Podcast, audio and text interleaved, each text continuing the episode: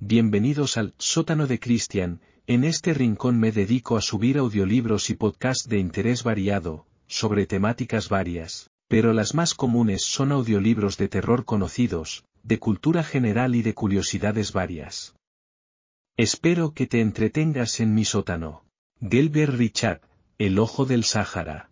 Sabemos que nuestro planeta está lleno de curiosidades y lugares que superan a la ficción. Uno de los lugares que llama mucho la atención a los científicos es el ojo del desierto del Sáhara. Se trata de una zona en el centro del desierto que desde el espacio se puede observar con forma de ojo. En este podcast vamos a hablar sobre todo lo que se conoce sobre el ojo del desierto del Sáhara, origen y características. Conocida mundialmente como el ojo del Sáhara, o el ojo del toro, la estructura Richat es una curiosa característica geográfica que se encuentra en el desierto del Sáhara cerca de la ciudad de Udane, Mauritania, África. Para aclarar, la forma del ojo solo se puede apreciar completamente desde el espacio.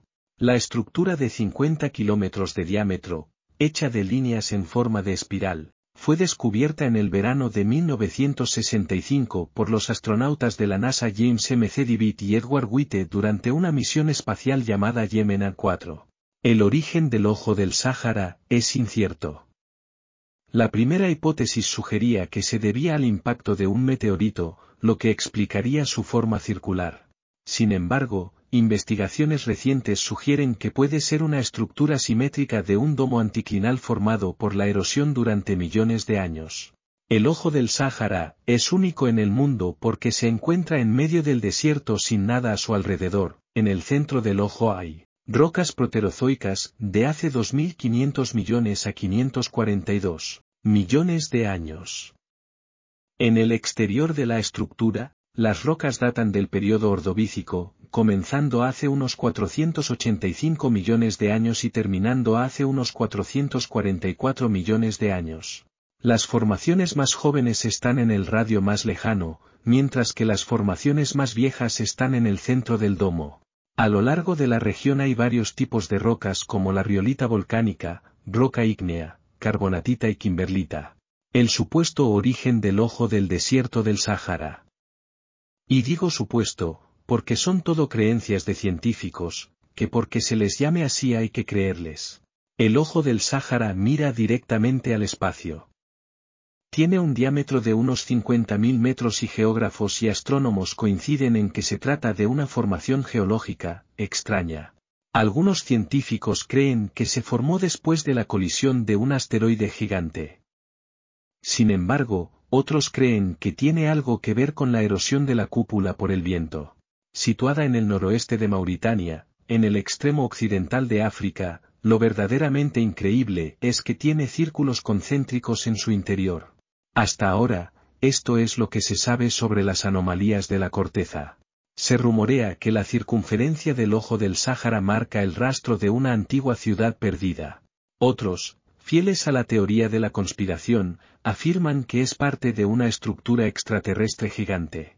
En ausencia de pruebas contundentes, todas estas hipótesis quedan relegadas al ámbito de la especulación pseudocientífica. De hecho, el nombre oficial de este accidente geográfico es, estructura Richat.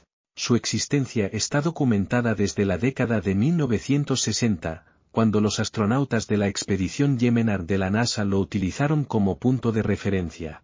En ese momento, todavía se pensaba que era el producto del impacto de un asteroide gigante.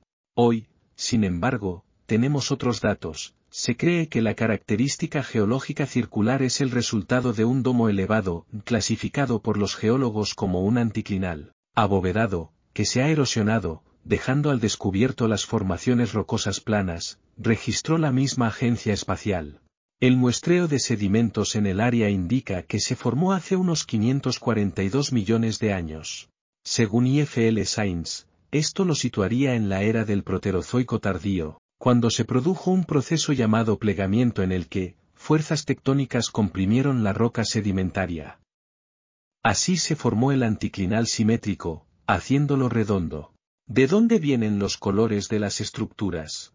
El ojo del Sáhara ha sido ampliamente estudiado por diferentes ramas de la ciencia. De hecho, un estudio de 2014 publicado en African Journal of Geosciences mostró que la estructura Richat no es un producto de la tectónica de placas. En cambio, los investigadores creen que la cúpula fue empujada hacia arriba por la presencia de roca volcánica fundida. Los científicos explican que antes de erosionarse se formaron los anillos que hoy se pueden ver en la superficie. Debido a la edad del círculo, puede haber sido producto de la ruptura de Pangaea, el supercontinente que condujo a la distribución actual de la Tierra. En cuanto a los patrones de colores que se pueden ver en la superficie de la estructura, los investigadores coinciden en que esto está relacionado con el tipo de roca que surgió por la erosión. Entre ellos destacan la riolita de grano fino y el gabro de grano grueso que han sufrido alteración hidrotermal. Por lo tanto, el ojo del Sáhara no tiene un iris unificado. ¿Por qué se asocia con la ciudad perdida de la Atlántida? Esta isla mítica aparece en los textos del famoso filósofo griego Platón y se describe como un poder militar inconmensurable que existió miles de años antes de la existencia de Solón, el legislador ateniense, según este filósofo, Solón es la fuente de la historia. Teniendo en cuenta los escritos de Platón sobre el tema, no sorprende que muchos crean que este, ojo, es de otro mundo y puede tener algo que ver con el fin de millones de Atlantes. Una de las razones por las que el ojo no ha sido descubierto durante tanto tiempo es que se encuentra en uno de los lugares más inhóspitos de la Tierra. Tan épica y asombrosa como fue la descripción de Platón de la Atlántida, muchos creen que solo rascó la superficie. Platón describió la Atlántida como enormes círculos concéntricos que alternan entre tierra y agua, similar al ojo del Sáhara, que vemos hoy.